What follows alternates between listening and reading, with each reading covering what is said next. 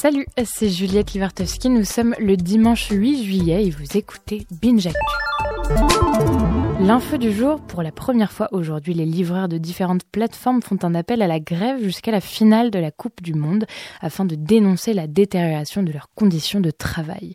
Uber Eats, Deliveroo, Stuart, Glovo et Foodora, entre autres, mènent une action commune. Ils revendiquent une tarification minimum horaire garantie par un contrat, la prise en compte de la pénibilité du travail selon la pluie, le week-end ou la nuit, des plages de travail et une activité garantie, ainsi que la fin du travail dissimulé. Ah oui, on rappelle qu'il ils ne cotisent pas pour le chômage, ni pour la retraite, qu'ils n'ont pas de sécurité sociale, ni de congés payés.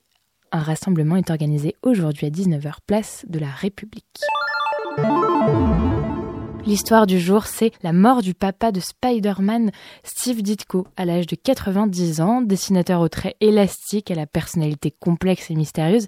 Il avait su donner vie à l'homme araignée, à la fois héros fragile et ado en proie au doute. Ditko n'a jamais officiellement pris sa retraite. Depuis la fin des années 60, il vivait enfermé dans son appartement à Manhattan. Et selon Libération, tous les artistes qui sont allés à sa rencontre sont revenus avec la même anecdote. Si on lui demandait s'il était bien Steve Ditko, le dessinateur de comics, on se faisait gentiment claquer la porte au nez. Un million, c'est le chiffre du jour. Twitter, jugé trop laxiste dans sa manière de gérer les bots, trolls et autres perturbateurs nuisibles, a décidé de mener une grosse campagne de nettoyage de ses comptes. Chaque jour, un million de comptes sont donc suspendus.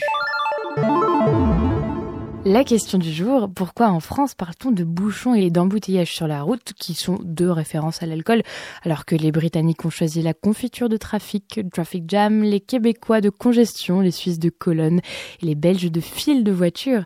Est-ce parce que les Français souffrent plus que les autres de ce fameux dilemme entre boire et conduire?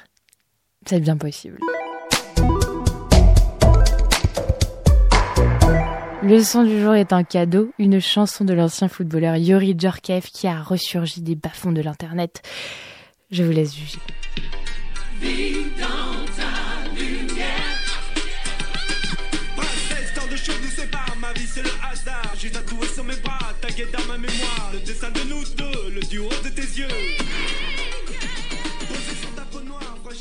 Merci d'écouter Binjaku.